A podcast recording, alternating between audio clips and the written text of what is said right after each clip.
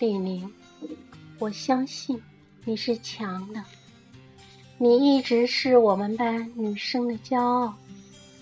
当班里连男生们都尚在骨干级、科级边缘执着而行时，你经过领英，就已经一马当先，坐上了股份公司财务总监的宝座。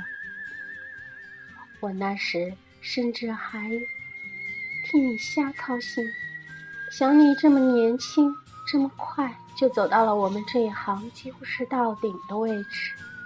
接下来你该往哪儿走呢？事实证明，我还真是杞人忧天，瞎操心。你工作上一路走来，一直很顺，得心应手。我们俩虽相隔千里，但工作单位同属一个大系统。虽然我们平时联系并不多。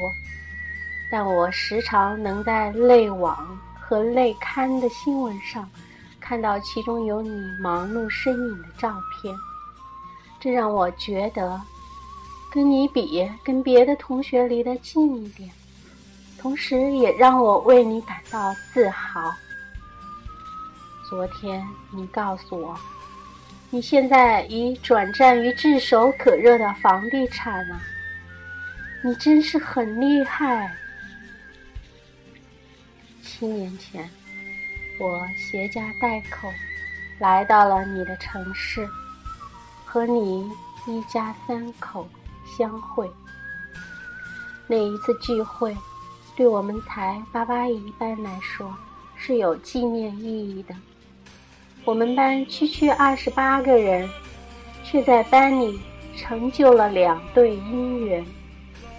同学们打趣说。肥水不流外人田，那执意不让肥水流入外人田的两个女生，一个是你，一个就是我。不同的只不过是，你和他在学校里就卿卿我我了，而我和他是毕业分到了一起后才牵的手。不管怎样，我们四个人的相会，就是才八八一班七分之一像模像样的小规模聚会了。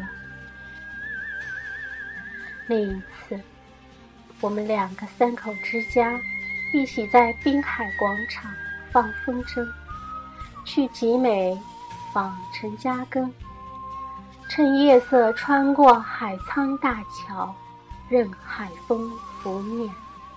跑到窗外就是一望无垠的沙滩和海的酒楼里吃海鲜，大大小小都玩得尽兴而开心。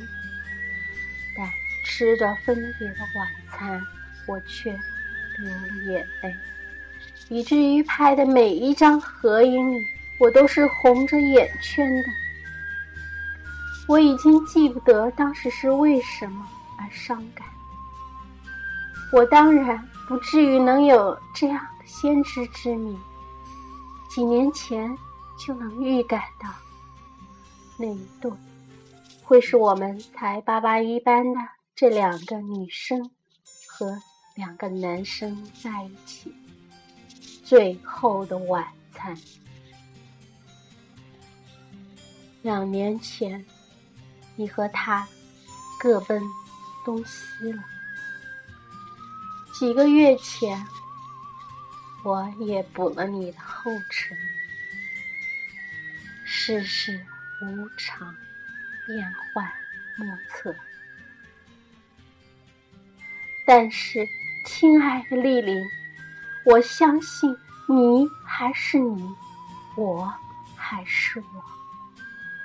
任星月流转，沧海桑田，不变的。